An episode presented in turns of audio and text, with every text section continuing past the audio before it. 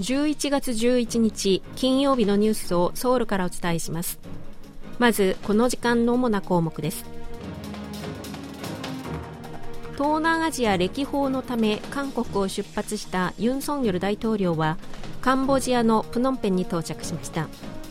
ASEAN や G20 の首脳会議のほか韓日米3カ国の首脳会談や韓米首脳会談を行います。イテウォンの転倒事故をめぐって証拠隠滅などの容疑で捜査を受けていた警察署の係長が遺体で発見されました。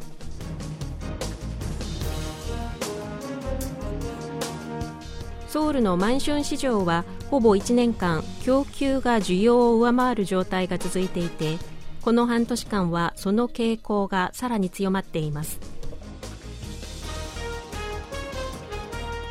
今日はこうしたニュースを中心にお伝えします。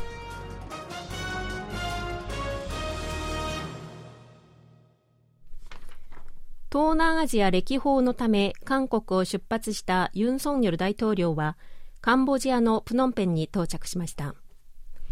4泊6日の日程で ASEAN 東南アジア諸国連合の関連首脳会議や G20 主要20カ国の首脳会議に出席するほか韓日米首脳会談や韓米首脳会談を行います。ユン大統領は11日にカンボジアのプノンペンで開かれる ASEAN 首脳会議に出席し韓国のインド太平洋戦略や新たな ASEAN 政策を発表することにしています。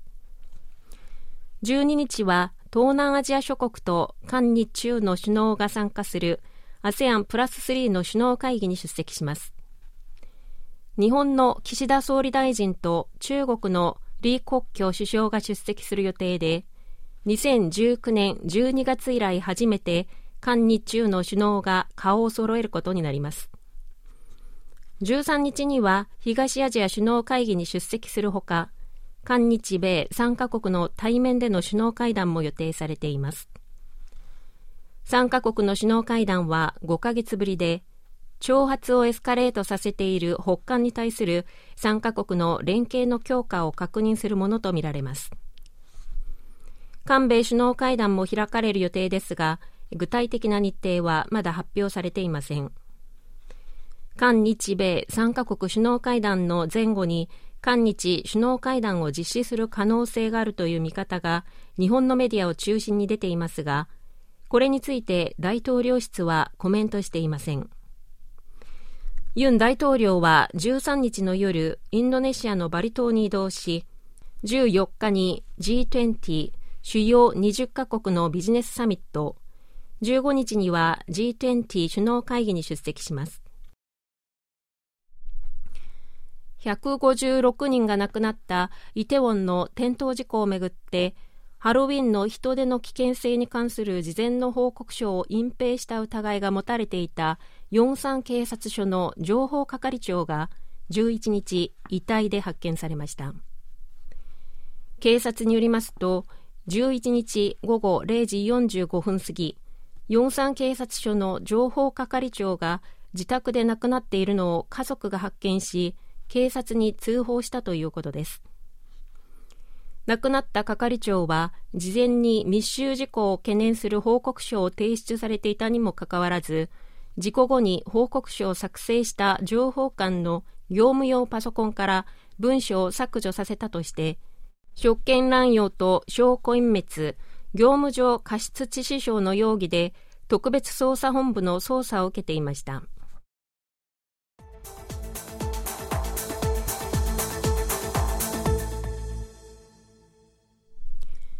国防部は10日、軍の合同参謀本部に各 WMD 大量破壊兵器対応本部を設置することを柱とする組織改正案を提出したと発表しました。合同参謀本部は北韓の核・ミサイルの高度化によって高まる脅威に効果的に対応するため戦略企画本部の傘下にある各 WMD 対応センターを各 WMD 対応本部へと格上げする方針を示していました各 WMD 対応本部の設置はユン・ソンニョル政権が公約に掲げた戦略司令部創設の土台になるとの見方もあります。改正案は関係機関の意見集約の後、国務会議の審議を経て来年1月1日付で施行される見通しです。アメリカのウォール・ストリート・ジャーナルは現地時間の10日、韓国がアメリカにウクライナ軍向け砲弾を初めて輸出するとアメリカ政府当局者の話として報じました。それによりますと両国間の武器の取引に関する秘密協定に基づき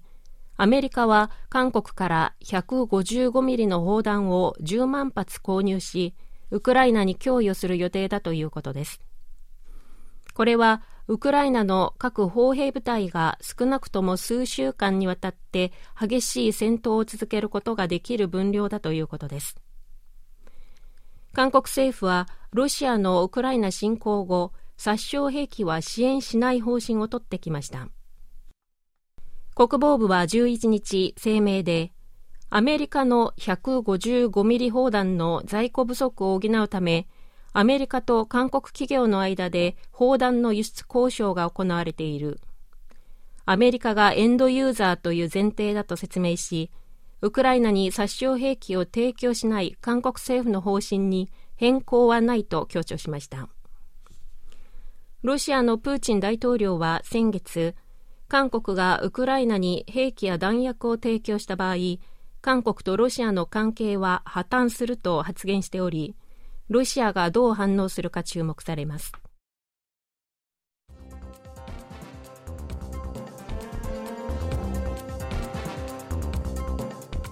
こちらは韓国ソウルからお送りしているラジオ国際放送 KBS ワールドラジオです。ただいまニュースをお送りしています。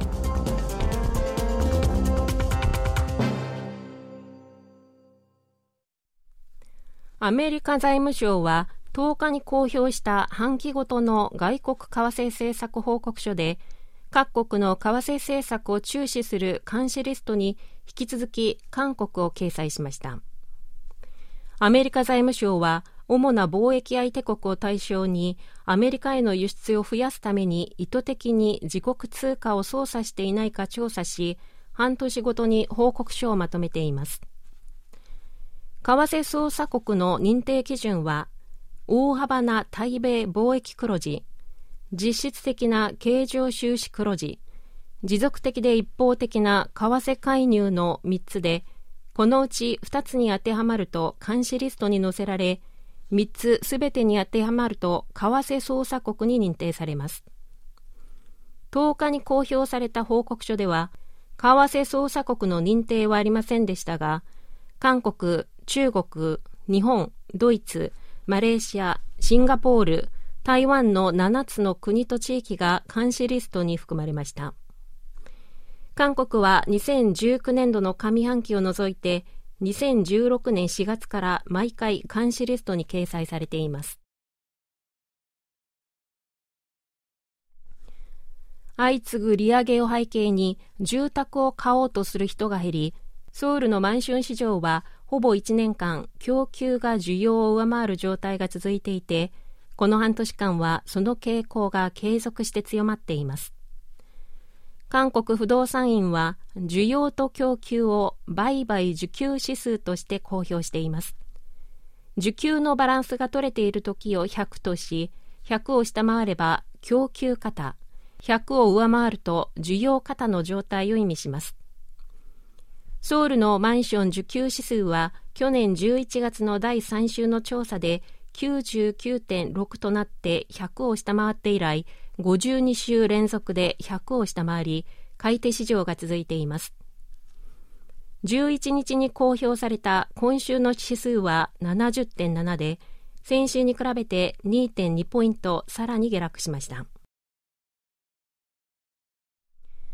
韓国の伝統遊戯ユンノリが国の無形文化財に指定されましたユンノリはすごろくの一種でその起源は韓国の三国時代に遡りますサイコロの代わりに木の棒を投げ棒の裏表の数に応じて駒を進めていき最初に4個のコマすべてをゴールに進めたチームが勝つゲームです。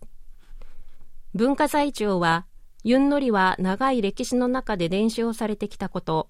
朝鮮王朝実録など歴史的記録が多く残っていること、